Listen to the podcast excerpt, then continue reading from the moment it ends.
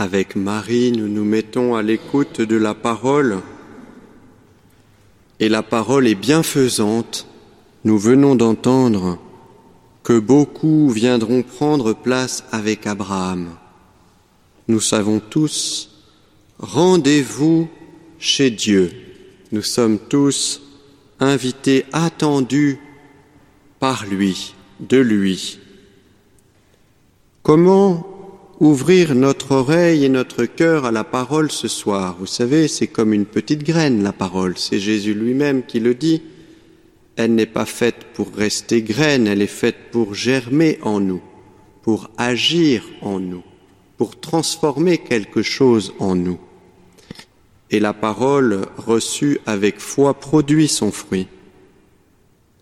En écoutant cette parole de ce soir, nous pouvons être touchés par la compassion de ce centurion pour son serviteur. Il est attentif à celui qui le sert. Il est malade. Il le voit. Et il en parle à Jésus.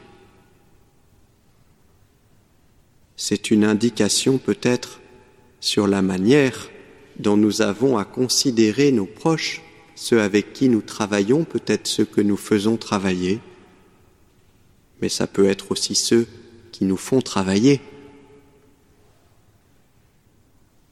Et la compassion de Jésus pour ce serviteur en recevant la demande du centurion.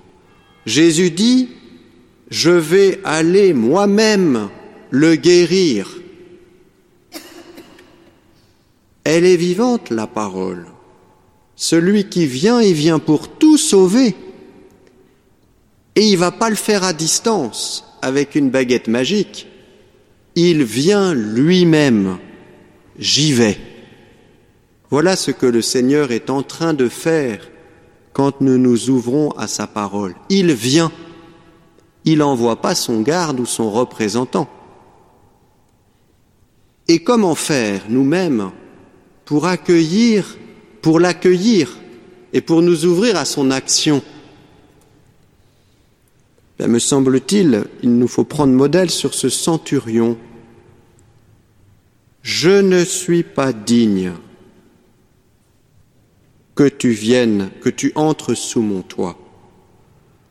Il faut à la fois la capacité de demander, d'exprimer à Jésus notre désir de son action, notre désir qu'il vienne, et dans le même temps reconnaître que nous n'en sommes pas dignes. Autrement dit, demander humblement. C'est la première,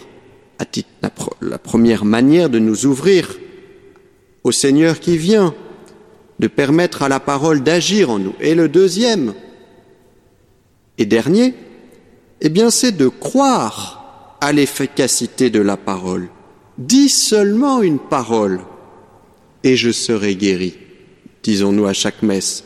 Dis seulement une parole et mon serviteur sera guéri. Dis seulement une parole et mon ami sera guéri. La parole se conjugue. La parole est vivante. La parole est agissante si nous croyons en elle. Demander humblement, croire en la parole. Voilà ce qui tout simplement nous permet, comme Marie, de laisser prendre vie la parole en nous. Dans chaque Eucharistie, nous communions à la parole en ouvrant nos oreilles maintenant et en le recevant, en la recevant cette parole cachée vivante dans le pain et le vin de l'Eucharistie. Demandons tous ensemble au Christ de croire en lui, de croire en sa venue et de croire que sa venue est agissante, transforme quelque chose. On ne sort jamais de la même manière d'une rencontre avec le Christ. avec la parole de Dieu. Marie, eh bien, à la fin de son dialogue avec l'ange, elle est enceinte. Elle est plus comme avant. La parole a pris chair en elle. Frères et sœurs, à chaque Eucharistie, nous ne pouvons pas ressortir comme avant. Si c'est la parole qui nous rejoint et qui se plante en nous, alors elle prendra vie.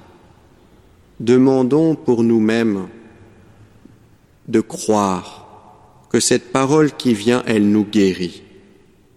Et de ne pas avoir peur, de demander humblement pour nous-mêmes, pour nos proches, la guérison que donne la parole.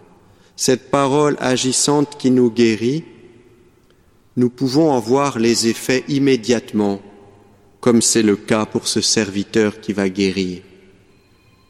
Mais nous pouvons aussi ne pas voir les effets de la parole immédiatement. Mais cela ne signifie pas que la parole n'agit pas. Ne cherchons pas trop vite à observer les effets de la parole. On ne peut pas observer une parole au microscope. Cette parole, c'est celle qui vient maintenant. Ouvrons-nous à elle, pour nous-mêmes, pour nos proches, car, encore une fois, celui qui vient, c'est celui qui veut aller lui-même guérir. Amen.